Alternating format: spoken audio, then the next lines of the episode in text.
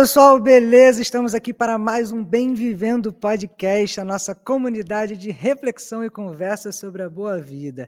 E hoje eu estou aqui com meu amigo, meu parceiro Vitor. Fala, Vitor, como é que você está? Fala, Ariel, tudo bemzão? Espero que você e todos os nossos ouvintes também estejam bem. E estou feliz pra caramba de estar compondo aqui, né? Esse time maravilhoso. Agora a gente vai começar a falar de, dos assuntos juntos e vai ser um bate-bola bacana. E hoje, né, de acordo com com a nossa programação, nosso combinado, nossa colinha aqui do lado. A gente vai falar de intelectualidade periférica, que é um assunto que é muito interessante. Na verdade, não se trata de, um, de uma definição acadêmica, né? intelectualidade periférica, como a gente entende é, a forma que as pessoas desenvolvem certos saberes e aplicam. E a gente vai discutir um pouco isso, né? Como é que a coisa, como é que isso chega, como é que isso desenvolve, a importância disso para a sociedade. Estou animado, hein, Ariel? E você? Eu também estou animadíssimo, eu gosto muito de conversar. E assim, para a gente estar tá começando o papo um pouco aqui, eu sinto que os assuntos, principalmente da gente que está aqui apresentando, perpassam da nossa vida e se conectam com quem nós somos. Então, antes de a gente estar tá começando, eu queria saber, Vitor, é que a sua estreia no podcast, fala um pouco mais de você, quais são as suas raízes, de onde você veio, sobre você. Boa, boa. Bom, então meu nome é Vitor, né? Vitor Matos, eu venho lá de Cosmos, que é um bairro muito distante do centro da cidade do Rio de Janeiro fica próximo de Santa Cruz, entre Santa Cruz e Campo Grande. E é um bairro periférico com certas é, características. Né? Um bairro que cresce em volta da linha férrea, né? da, da extinta CBTU, que se transforma em trens, etc. E hoje é a Supervia que a gente tem aqui no Rio de Janeiro, né? nossa companhia de trens urbanos aqui. E lá cresci com tudo que a periferia tem, né? soltando pipa, jogando futebol, golzinho, 10 minutos dormidores na rua, serão na linha do poste, aquela bola de gude jogando búlica, jogando triângulo, todas essas coisas, todos os piques que você possa imaginar, né? e, e, vivendo um pouco dessa realidade de periferia que tem muitos saberes ali implícitos. Né? Quem não teve, quem morou em periferia, mora em periferia, não tem aquele senhor que a gente sabe que é o, o cara do o pedreiro da rua, né? ou do bairro, o cara que faz muito bem ali as suas obras. Não, ajudou a construir a casa de fulano, trabalhou na, na, construção daquele prédio, daquela, enfim, daquele duplex. Né? Tem, aquelas, tem aquelas histórias, aquelas, aquelas coisas que são passadas de, de pai para filho. É muito interessante isso. Então, a minha história mais ou menos é essa aí. A gente depois cresce né? e acaba expandindo os horizontes, saindo do bairro, conhece a, a Federal, a FRJ, resumidamente aí. E estou aqui, estou aqui hoje aqui tocando esse podcast junto com o Ariel. E você, Ariel, você também é de lá da região? Eu sou, eu sou nascido e criado na Zona Oeste, no bairro de Senador Camará. Um bairro assim que ele é muito plural, muito diverso, porque especificamente eu nasci num subbairro de Senador Camará, que é o bairro Jabu. E eu não vou nem entrar, tem, uns amigos que ficam me zoando, falando que quando eu falo do bairro Jabu, eu fico muito saudosista, quero falar dos detalhes, mas é um bairro rico, um subbairro rico em história. A gente tem aqui é, uma ligação muito forte com a música, porque ao lado de Hermeto Pascoal, quem não conhece, é um dos grandes músicos aqui da, do nosso país. Então, desde sempre eu estou acostumado com ele, a família dele fazendo obras sociais, no Mangueirão, que é o famoso campo da área, onde ele dava num preço muito acessível aulas de futebol para todo mundo. Inclusive, você pode jogar lá, é um campo muito bem equipado tinha as manhãs musicais que hoje ainda existem. A pandemia atrapalhou um pouco, mas todo domingo é o domingo na praça, que é muito interessante. Então, vivi e cresci, sim, com bastante cultura ao meu redor. E uma coisa engraçada que você falou sobre 10 minutos, dois gols, o golzinho, só que é nessa idade que a gente aprendia a ser exato, porque eram três passos e a gente tinha que medir, porque o adversário sempre tentava botar o gol dele um pouquinho menor. De não, peraí, peraí, peraí, deixa eu medir aqui de novo, peraí, tem que ter três passos. Ela corrigia, corrigia o, o gol. É muito latente isso e tal, é, é, muito legal o quanto que a periferia, lá onde a gente nasceu, ele é ignorado, ignorado pelas elites, ignorado pelo governo, porém tem muita riqueza aqui, tem muito conhecimento aqui, é dessa intelectualidade que a gente está querendo conversar um pouco hoje.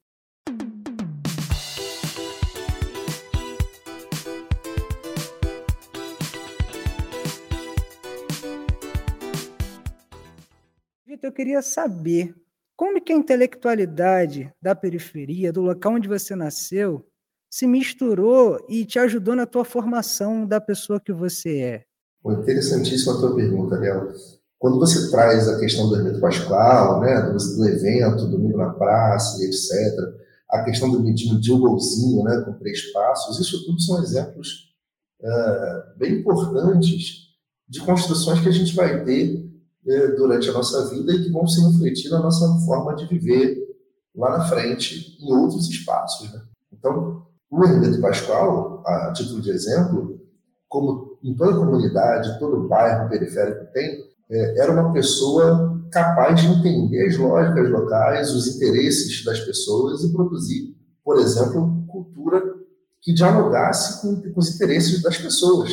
A gente está falando de um povo que é negligenciado pelo poder público, né, mas é negligenciado muito porque não consegue se acessar as necessidades desse povo em relação a muitas coisas. Não se interessa também fazer isso. Mas como é que alguém que ocupa o poder público, vindo de regiões muito abastadas, né, então não tem conhecimento, por exemplo, das turmas de bate-bola, não tem conhecimento, por exemplo, é, do domingo da praça, né, que acontece lá no Jabu, não tem conhecimento das regras, das territorialidades, né, e aí trazendo um pouco de academicismo muito rapidamente, não conhece as territorialidades de cada local, como é que essas pessoas vão ser capazes de pensar política pública para esse local? Né? Então, hoje, eu, e aí eu vou dar um pouco da, das coisas que eu gosto de estudar, políticas públicas em direitos humanos no mestrado, e vou estudar com esse olhar, né? Política pública, quando a gente fala de público, fala de povo, né? fala de população, a gente tem que falar do povo, que é o povão mesmo. Não é política pública para frente do Rebouças, né? só para a orla lá, para o cartão postal do, do, da cidade. A gente tem que pensar que a grande parte, a maior parte do povo está do Rebouças para cá e está com outro IDH, com outros acessos, com outras percepções, né? andando de trem, andando de ônibus, né?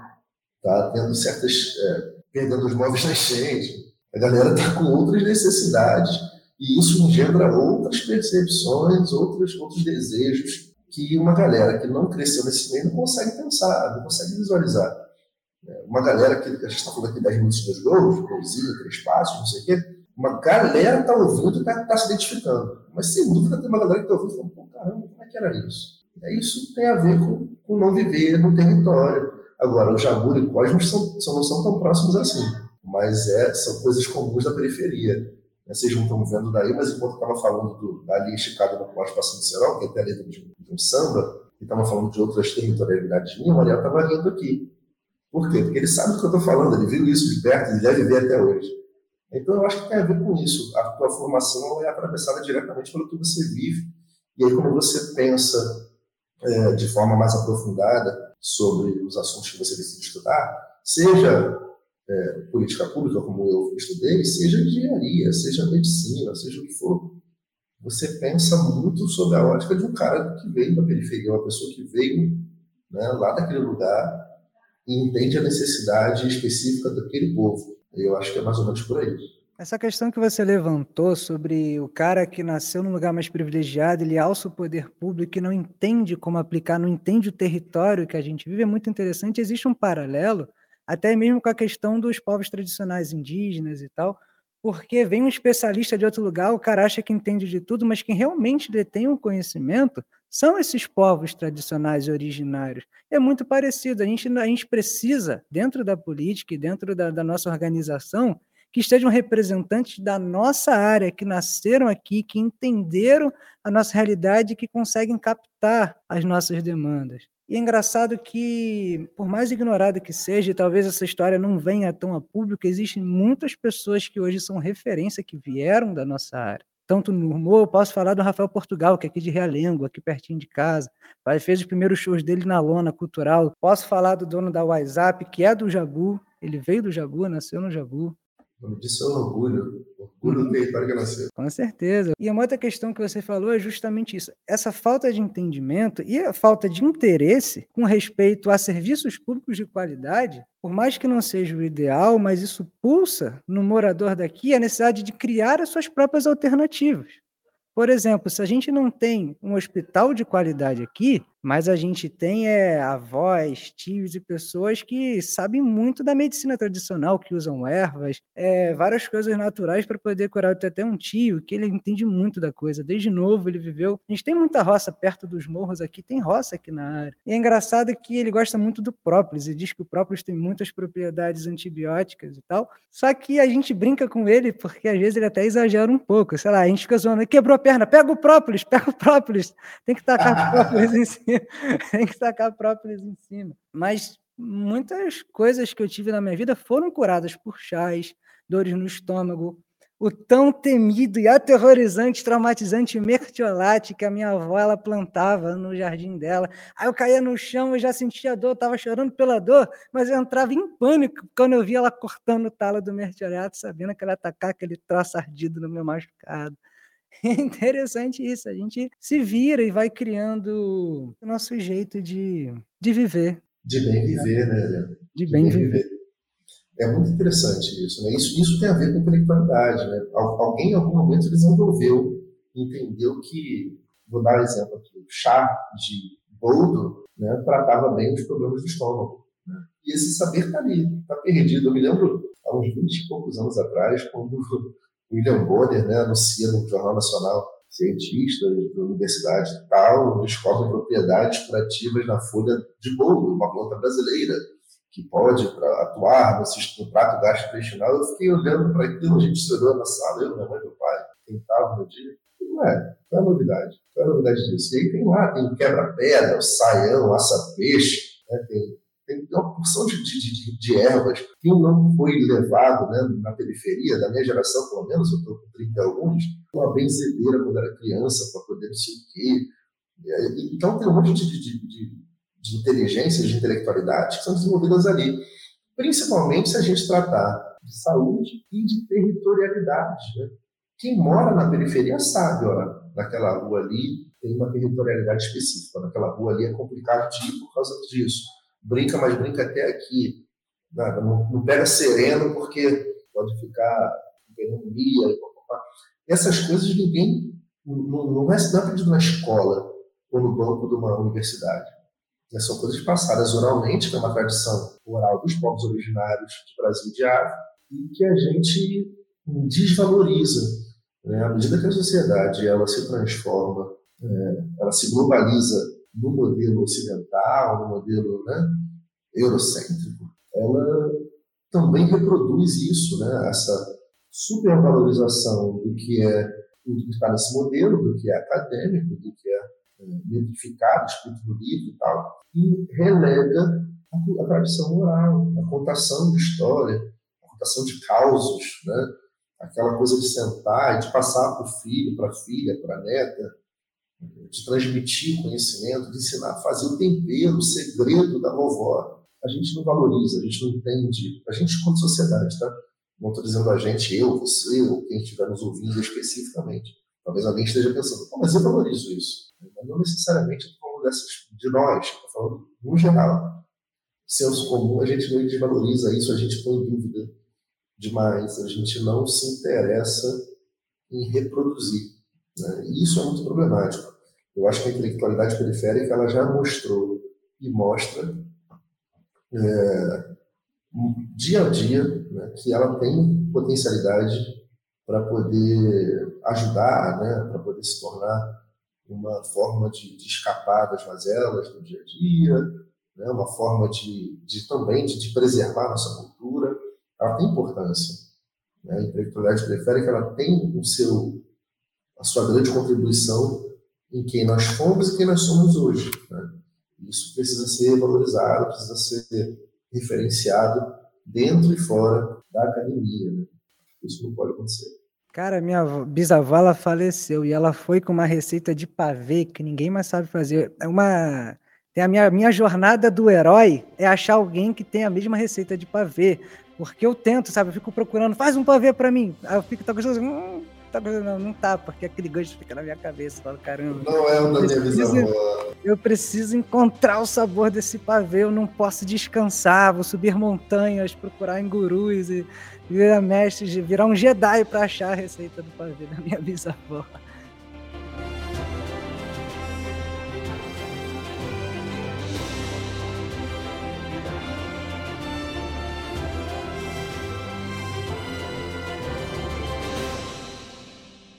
Mas antes a gente estar tá continuando o papo, Vitor, me explica um pouco mais o que seria algo eurocêntrico. Boa, Ariel, excelente, né? A gente sai falando aqui os termos e nem pensa no eurocêntrico. É porque a gente usa esse termo, né, eurocentrismo, né, para poder falar de coisas que são nascidas dentro da cultura europeia.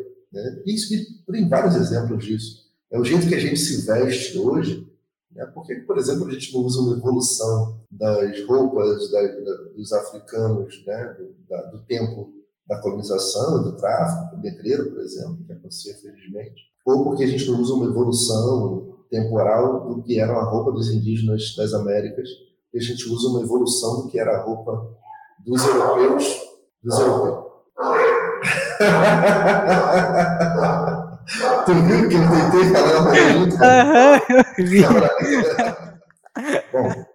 então, voltando aqui, é, então tudo aquilo que, que evolui de conceitos utilizados, né, de formas de fazer e de viver, vindas do colonizador, que é, que é europeu, tudo isso a gente chama de eurocêntrico, à medida que a gente, principalmente quando a gente poderia ter uma forma diferente de fazer, se viesse de uma outra cultura que também deu origem ao nosso povo. O nosso povo ele é, ele é múltiplo, né? ele é diverso, ele vem da Europa, vem também. Não dá para a gente negar que a gente também tem ancestrais europeus. A gente tem muito, muita ancestralidade africana, ancestralidade ameríndia, e tudo que é de origem africana ou de origem ameríndia, a gente relega. A gente relega nossa religião, a gente relega é, nossa vestimenta, nossa fala. Né? Qual a língua que a gente fala no Brasil? Português de origem europeia.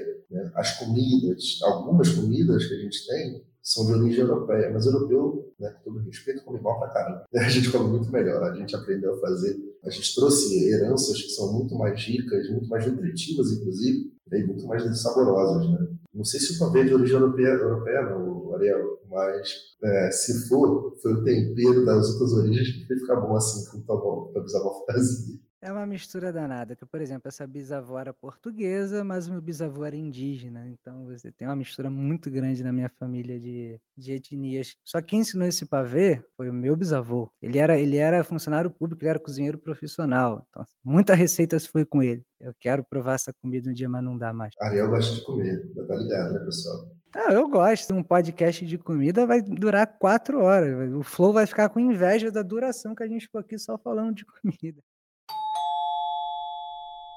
Atenção, adolescente que está me ouvindo aqui. Prometo que eu não vou ser chato e não vou ficar falando mal de vocês muito tempo. Mas tem algumas das coisas aqui que precisam ser faladas. É só uma crítica construtiva à geração de vocês. Por que, que eu estou falando isso aqui? Porque o Vitor é mais velho um pouco, né? Ele nasceu nos anos 40 ali mais ou menos e tal. Mas eu nasci no final dos anos 90 e eu ainda peguei um mundo sem internet. Eu ainda peguei uma sociedade sem computadores. Aí peguei o iníciozinho da coisa, o disquete, aquela parada e tal. Eu ainda consegui viver num mundo sem internet e peguei muita rebarbo do início dos anos 2000, porque ninguém queria criar tanta coisa nova e via muita coisa, os desenhos se repetiam. A gente viu o mesmo desenho que meu tataravô viu, Tom e Jerry lá, da que o Vitor via criança lá, o Tom e Jerry, essas paradas, pica-pau, eu revi, porque repassou tudo e tal. Então ainda peguei um pouco disso. Mas da minha geração ali para frente, falando de Rio de Janeiro, cresceu tão bem num período de aumento da violência, o que deixou as crianças presas em casa. Falo isso até em comparação à minha irmã, que é 10 anos mais nova que eu. Ela tá com 14 agora, ela não teve as mesmas oportunidades, ela não tem as mesmas histórias que eu e Vitor temos, e eu mesmo já não devo, não devo ter a mesma quantidade de histórias que o Vitor tem. E eu queria, eu queria saber um pouco discutir um pouco essa questão. Quanto que essa nova realidade da internet, das redes sociais, até mesmo da violência, tem impedido as novas gerações de terem contato com essa intelectualidade periférica, com esses costumes, com essa sabedoria. O que você acha dessa questão aí? Cara, eu acho que é multifatorial, você não está totalmente equivocado, é, mas se eu tivesse que dar minha percepção sobre isso, e eu vou dar, né, então eu vou dar minha percepção, é, existem vários fatores aí. Né? Primeiro, sim, a, a, a, percepção da violência aumentou. É, os dados também mostram que aumentou efetivamente a violência, e isso né, gera maior aprisionamento, entre aspas, né, ou uma criação um pouco mais tolhida no sentido de rua. Mas a tecnologia ela trouxe é, avanços, entre outras aspas, que fizeram com que a gente utilizasse menos também né, as próprias pernas e, e, e gostasse menos de de brincadeiras físicas, de, de, enfim, de atividades que fossem mais físicas. É, é interessante pensar isso, porque a tecnologia traz isso, traz uma automação, traz uma, uma evolução do videogame, né, dos jogos de computador, a democratização desse, do acesso a computadores também, democratização relativa, é claro, mas, em última análise, o que traz também é uma globalização da informação e da, da forma de viver. Né? Então, é, sem dúvida, o jovem de 13 anos que brinca, que dança, faz dancinha no TikTok hoje, é, não é um brasileiro, é mundial isso. Né? A gente vai conseguir retirar, ainda mais TikTok é uma empresa chinesa, a gente vai retirar um grupo muito pequeno aí do, do mundo, né, de, de, populações ou de povos, né, de, de, grupos grandes realmente representativos que não têm essa característica de ah, meu filho tem 13 anos e ele vive no TikTok fazendo dancinha. Isso aí está globalizado. Né, na minha, na minha infância, quando eu tinha 13 anos, na década de 90, era diferente. Né? 13 anos tinha 99, para ser exato. Né? Façam suas contas. Então, em 99, é, a galera não fazia dança de TikTok porque não tinha nem internet. Né? A internet em 99 já existia no Brasil, era discada, era difícil o acesso, pouquíssima gente tinha. Né? Então, assim, TikTok esquece. Celular com, com, com aplicativo, e estava longe de acontecer. Touchscreen apareceu na, no imaginário das pessoas quando saiu Minority Report, aquele filme do Tom Cruise, né? que eu acho, se não me engano, foi 2001, 2002. Eu estou chutando legal, estou colando na internet, não. Se eu acertei, hum, que bonito. Então, eu acho que essa, essa pasteurização do, da forma de vida, né? primeiro que difundiu a sensação de violência. Eu me lembro que é, teve aquele caso ano passado da, do, do rapaz que estava tava solto na floresta em Goiás e não sei o quê, invadiu casa. Você lembra disso? Que para a Polícia Federal, Polícia Rodoviária Federal. Lembro, lembro. Então, lá em Goiás, né? Aí a avó do amigo meu aqui no Rio falou assim: é, pô, fecha a casa que tem aquele moço que tá solto. Ele pode invadir aqui. Isso quer dizer, a informação pasteurizou a sensação, né? Não existe mais. Tem gente, tem teóricos que dizem que não existe mais história local. Só existe história mundial. É, não consegue morrer o George Floyd na, na, nos Estados Unidos assassinado e, e, e haverem movimentos só locais, vai acontecer no mundo. É, não consegue acontecer uma, um tsunami na Indonésia e as pessoas não botarem bandeiras aqui no Brasil, né, no, no mundo. Então, assim, não acontece nenhum evento com alguma, com algum vulto, com alguma proporção que não se difunda rapidamente, se alastre, viralize, para usar um termo mais é, atual, de forma muito rápida pelo mundo inteiro. E o que, que isso implica? Implica que as crianças todas têm o mesmo modelo de, de infância, que é uma infância bem distanciada. Tudo isso para dizer o quê? Que é um movimento mundial de se afastar da, da, da oralidade, da intelectualidade dos mais velhos, né? da valorização. Está tudo na palma da mão, né, cara? Você quer uma informação, você vai perguntar mais velho? Isso passou, não vai perguntar. Hum, será que o ornitorrinco ele é nativo da Austrália ou só tem na Nova Zelândia?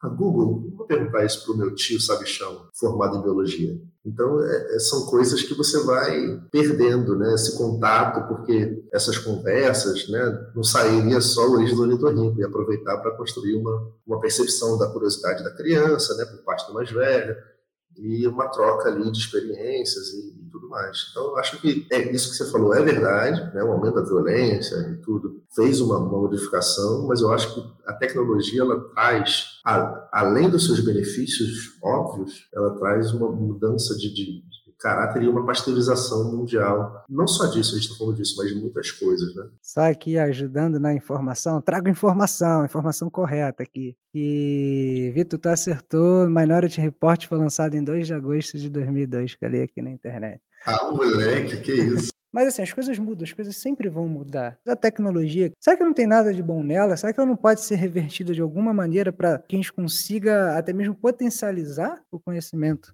É, isso tem, né? Obviamente tem. Assim, eu acho que né, não tem dúvida nenhuma que a gente pode instrumentalizar melhor a tecnologia. Muitas vezes, quando a gente tece alguma crítica a, a algo que está muito forte, né, muito latente na sociedade, ah, eu vou criticar a tecnologia, eu vou criticar o Tchananina, sei lá, qualquer coisa, o Big Brother, sei lá. Eu vou criticar qualquer coisa que, to, que todo mundo né, vive dentro, de alguma maneira, e todo mundo aí é, é, é obviamente sentido figurado. as pessoas sempre de, devolvem uma pergunta para mim, assim, que eu acho que é uma pergunta covarde, que é a pergunta assim, tá, mas se tirar isso, bota o quê? Sabe? E eu nunca tô falando em tirar nada, o que eu tô falando é que a gente precisa só usar melhor as coisas. Ah, óbvio que alguma dessas coisas eu acho que a gente poderia pensar em, em de acabar, assim, mas falando de tecnologia, a gente pode também refletir ela, né? E aí é, é, uma discussão que é feita em vários níveis, por vários grupos, por várias pessoas de formações diferentes, sem formação e tal. Mas é qual é o uso, para onde a gente quer que a tecnologia nos leve. Se o conhecimento que era passado oralmente está sendo meio, é, a gente acabou de comentar aqui, está né, tá sendo meio escanteado, meio deixado de lado e tal. Mas se hoje, hoje em dia a gente tem a computação em nuvem, dá, dá uma somada aí de um mais um e descobre o que dá para fazer com isso, né? Coloca na nuvem, ué, conhecimento oral, entrevista ao vovô. A vovó fala aí, ó, um que áudio interessante ensinando a fazer o pavê da bisavó, hein? Posso botar na nuvem e ficar para a posteridade.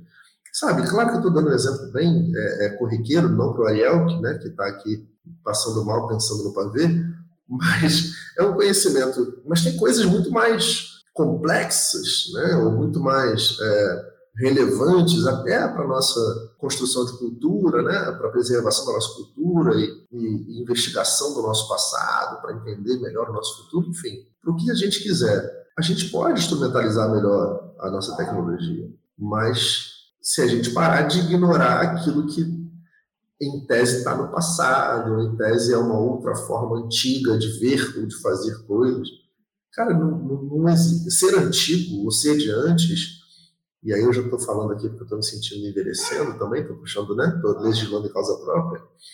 É, ser, coisas, a coisa ser antiga ou ser anterior não significa que ela seja ruim, pelo contrário. Às vezes ela precisa só ser adaptada é, para poder caber nas novas caixas, digamos assim, né? para poder se adaptar aos novos formatos de, de entretenimento, novos formatos de armazenamento de, de, de informação ou de acesso à informação.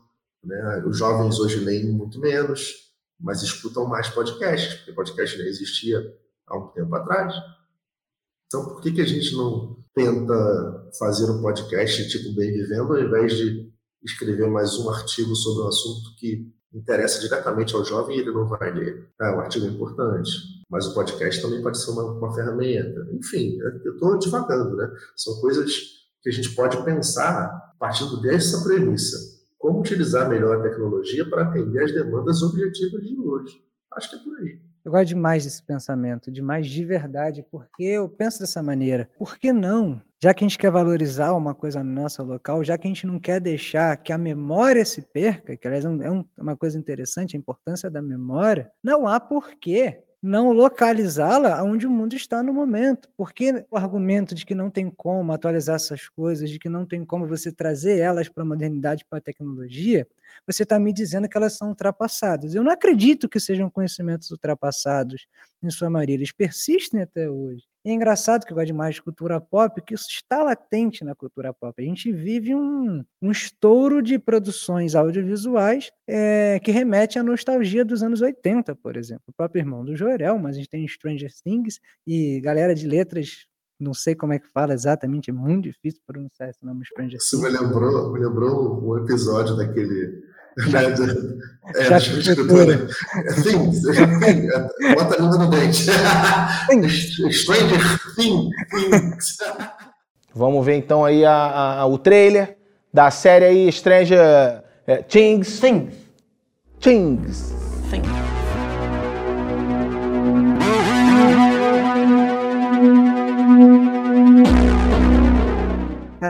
Com certeza, muito bom sempre sai. É, e é verdade. Então você sente essa necessidade. Talvez da gente que está que, que tá, basicamente a galera da nossa cidade, da tua principalmente, que está fazendo essas produções, mas existe essa necessidade e está mostrando que é possível. É possível você trazer e manter a qualidade, manter relevante essa coisa. Eu concordo com você, Ariel. Eu acho que a gente precisa, é, assim, reviver as coisas é importante mas é importante a gente olhar também que não é só o que está chegando que é, que é legal, sabe? Não é só o que está chegando que é, que é bacana de, de, de ver, de vivenciar.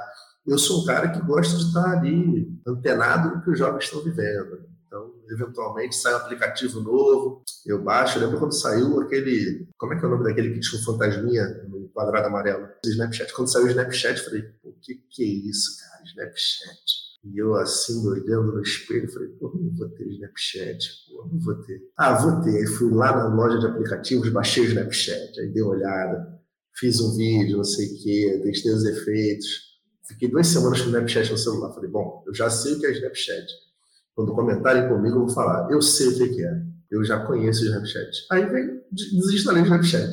O Snapchat não foi para frente, porque, né, outras redes sociais colocaram os, os, as funcionalidades do Snapchat nas suas plataformas e o Snapchat acaba. Mas, de todo modo, é, é, é uma maneira que eu tento agir. No sentido contrário, a gente tem que também lembrar das outras coisas. Cara, o que é o Beyblade? O pessoal mais novo tá ligado no Beyblade. Nossa, aí. tocou no, no, coração. É, e quem tem filho também tá ligado no que é o Beyblade. O Beyblade é um peão, cara. Só que não tem fieira, né? Na minha época, é, eu falar aqui do alto dos meus 36 anos. Na minha época, tu enrolava fieira ali, tal, brincava de quê? Brincava de, de rinha, de, de peão, né? Dava um machadão para rachar o peão do colega, só brincadeira saudável. Pegava na canela, saía logo um sangue, ficava branquinho. Aquele esquema gostoso de brincar. Mas o Beyblade é isso, é nada mais é do que um peão. Agora, né, todo coloridão, não sei o quê, sai e tem a pistolinha do Beyblade, tem um negócio que você puxa, mas não, não mudou. Então a gente, a gente, reinventou algumas brincadeiras, ok. A gente reinventou alguns saberes também, mas a gente tem que revisitar isso. Acho que é uma parada legal falar assim: no meu tempo Beyblade é isso aqui, vou te mostrar. E aí pega o teu, né, teu antigão lá, bico de prego, feira encerada, cantava, botava na unha, é, tinha todos esses esquemas, vários, tinha vários esqueminhas, botava, enrolar a feira assim, ó, jogava pro alto e pegava na unha. O peão cantava, aí daqui a pouco ficava empenado com o bico, aí tu droga, tira o bico, aí bota para outro. Eu vivi isso tudo aí, Ariel. Acho que você não viveu muito isso, não, mas eu tô te contando. Não, não. O peão eu peguei no final mais com uma nostalgia do meu pai. Usa o peão aqui, usa o peão aqui. Eu nunca tive coordenação para isso. Eu fui da época do Beyblade. Beyblade é do início dos anos 2000, da minha infância e adolescente. E eu peguei muita Beyblade. Eu tenho que me confessar aqui, vou me confessionar aqui. Eu roubava na Beyblade. Por que, que eu roubava na Beyblade? o meu pai, ele me deu uma Beyblade de controle remoto. Você, né, jogava ela você tinha. Só que tinha um gatilho ali que eu escondia que ele ele controlava a Beyblade, a rotação dela, nada muito complexo, mas ele rota, controlava a rotação para a esquerda ou para a direita. E a minha Beyblade era mais do que eu não contava para ninguém que era um controle remoto. Você falava, isso é habilidade, meu parceiro. Tu que não tá dando conta. Que isso, Ariel, que essa, isso. essa parte da infância aí. É muito louco isso, né, cara? Olha só, tu nem pegou o, o peão, né? Só foi direto no Beyblade lá. Mas tem, tem, tem essas coisas, a gente tem que. A pipa ainda tá viva, a pipa você pegou, né? Pipa eu peguei. Pipa tá viva. É, então. É isso. Eu soltei pipa assim, até eu aprender. Quando eu aprendi a soltar pipa, eu parei. Chega, consegui matar essa minha vontade. Não, eu sou péssimo, nunca aprendi, mas eu geralmente estava sempre com a galera, gostava de ficar junto, porque aquele lance, né? A temporada de pipa, de repente, a Zona Oeste inteira, não sei como é que é nas outras regiões, mas a Zona Oeste inteira tá lotada de pipa no céu e era aquela coisa de gente correndo para um lado para o outro, se matando na pista, atravessando na frente dos carros, porque tinha que pegar a pipa e tal. Eu gostava da farra, mas nunca fui bom, fui bom soltando pipa, não. Meu pai esses dias mostrou um vídeo de um cara pegando a pipa voada, né? que é quando o cara, né, para quem não conhece pipa voada, acaba de explicar, é quando o cara vem com a outra pipa e corta a sua linha e você, a sua pipa vai embora E o cara pegando a povoada com um drone. Falei, acabou, né? Acabou o mundo, tecnologia dominou. Um drone pegando a pipa. Mas era, pelo menos, ainda era um mais velho, assim, um cara de 50 e poucos anos. Falei, tá fazendo de brincadeira. Tomara que essa moda não pegue. Estragaram a brincadeira. Para todo bom drone existe o velho estilingue. É muito bom, cara, muito bom. Verdade, estilingue, cara, brinquei muito. Olha, olha como é que é isso, a gente está falando de intelectualidade periférica, né? Olha como é que o estilingue era uma, é uma coisa é, inteligente, né, cara? Você catar o galho correto, eu vivi isso. Né? Andar no mato ali, um galho pouco faz o V perfeito do estilingue, né? Meu pai chamava de atiradeira, né? mas outras pessoas do mesmo bairro chamavam de estilingue. Aí você pega o, o, o galho perfeito que faz o, o Y, né? parece um Y, corta no tamanho, tira a casca, lixa, aí vem, arruma o quê? Um elástico de soro, que era o elástico utilizado, é o mesmo elástico utilizado para poder fazer uma. para tirar sangue né, na veia, que você amarra no braço para poder a veia saltar ali. Você arrumava o elástico daquele, amarrava um de cada lado, e aí no meio você amarrava um pedacinho de couro, que é onde você colocaria a pedra para poder puxar o xilingue, e era um instrumento de caça, né? que as crianças brincavam de quê? Quebrar a janela dos outros. Né? Quebrar o quê? Quebrar o vidro do. a lâmpada do poste. Né? Só uma brincadeira saudável ali. Né? É, e assim, para a gente estar tá aqui concluindo o nosso papo, eu queria falar um pouco de um presente caminhando para o futuro, né? Que a gente falou muito da nossa infância, a gente falou muito, muito do nosso contexto do que a gente viveu e de como a gente interpretou. E agora, o que está rolando na nossa área? Porque existe também uma questão de oportunidade aqui. Existe uma questão de que esse conhecimento ele é, ele é preservado de algum modo. Você tem pedreiros, até os mestres de obra e pessoas que levam ofícios, carpinteiros, os agricultores, a galera que cuida de animais. A pergunta em si que eu queria saber é como é que está essa periferia hoje? Será que a gente está tendo mais oportunidades? Ainda existem muitos problemas que eu sei que existem na nossa educação, Falando de Zona Oeste, que a gente é da Zona Oeste, o único colégio público de real qualidade aqui é o Pedro II. Agora a gente teve um grande avanço, porque a UESO vai virar UERJ, então agora a gente vai ter uma UERJ aqui em Campo Grande, na Zona Oeste e tal, mas... E aí, como é que tá esse povo periférico? É muito interessante essa pergunta, porque eu acho que ela é uma pergunta muito complexa e vai acabar merecendo uma resposta um pouco mais complexa do que, enfim, que talvez até eu possa dar. Mas a, a sensação que eu tenho é que a gente está vivendo, isso dialoga muito com o que a gente já falou, né? a gente está vivendo uma, uma ebulição de informações que fazem o nosso povo se dar conta da, da distância que a gente tem de uma vida digna, né? Ou da, da vida digna que a gente merecia e poderia ter. É, é, graças à tecnologia, por exemplo, que a gente tem a real noção do que é o nosso bairro, graças à evolução da tecnologia também, que a gente acessa outros espaços? A gente teve também uma fase é, de, de, evolução econômica do país, política, nos últimos, né, na década passada e tudo mais, que a gente conseguiu ali acessar outros espaços também, é dentro e fora do país. Então, hoje, o que a gente tem de cenário é uma população que consegue instrumentalizar todo esse conhecimento que chega e chegou em indignação, Lembrando que Santa Cruz é o bairro de menor IDH do, do, Rio de Janeiro, por exemplo, junto com a Pavuna. Lembrando que Campo Grande e Bangu são os dois bairros, e são os dois na Zona Oeste, né? Bangu bem perto de você, Campo Grande também não é longe de você e de mim. São os dois bairros mais populosos do Brasil. Né? Campo Grande em primeiro, Bangu em segundo. Então a gente está falando de uma população enorme é, que começa a ter uma tomada de consciência muito grande, mas aí a, a, a a baixa qualidade da nossa educação não nos permite ainda, é, na média, né, o cidadão médio desses lugares, do nosso lugar, ter acesso, é, entender quais são os caminhos para poder é, chegar lá e mudar as coisas. E junto a isso a gente tem né, o, o crescimento das milícias, a gente tem né, o crime organizado, né, todas as formas de crime organizado, milícias, tráfico, etc. E tudo isso cria uma, uma realidade que não é fácil, não é trivial de, de ser driblada. A sensação que eu tenho é que a gente está num ponto bem, bem complexo de, de medo, né, junto com indignação e tentativa de mudança. A gente tem um avanço aí também de, de candidatos que, vindos da periferia assumindo cargos políticos nas últimas eleições. Né? Então, tudo isso é, é, um, é um sinalizador, de certa forma, até positivo. Mas aí a gente está falando de intelectualidade periférica agora, não de que vem da periferia, mas que chega. Né? A periferia começa a ter uma tomada de consciência, começa a ter uma tomada de, de da realidade, que isso gera muito, muitos problemas, né? muitas, muitas mudanças de perfil, natalidade, vontade, de repente, de, de, de, né? de, construir uma vida, uma família e tal. Então a gente tem, tem muitos movimentos acontecendo. Eu acho que é uma fase de, de, de transição e que a gente, para o futuro, pode esperar é, certamente uma realidade diferente da que a gente tem hoje. Agora, o quanto ela, em que sentido ela vai ser para pior, em que pontos ela vai ser para pior, em que pontos ela vai ser para melhor, é, isso fazer um diagnóstico seria até meio, meio corajoso da minha parte. É, o que eu posso dizer é que a coisa não, tem, não tende a ficar como está, não. A gente está no processo de modificação. Espero que, no geral, para melhor, né? E, e, que a gente possa, através de, de, de, das nossas atitudes, da nossa vida mesmo, né? do nosso podcast né? e tudo mais, que a gente possa contribuir para essa melhora.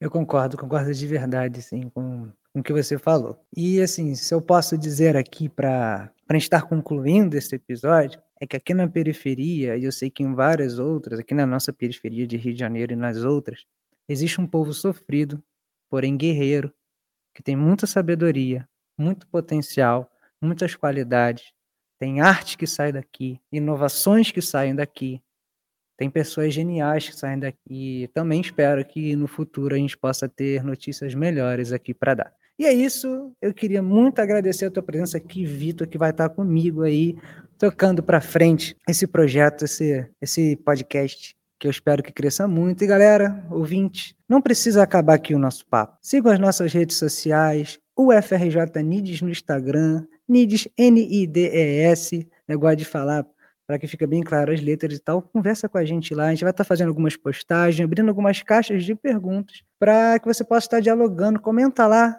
diz aí o que você achou do episódio, que questões vieram à tua cabeça. Vamos conversar.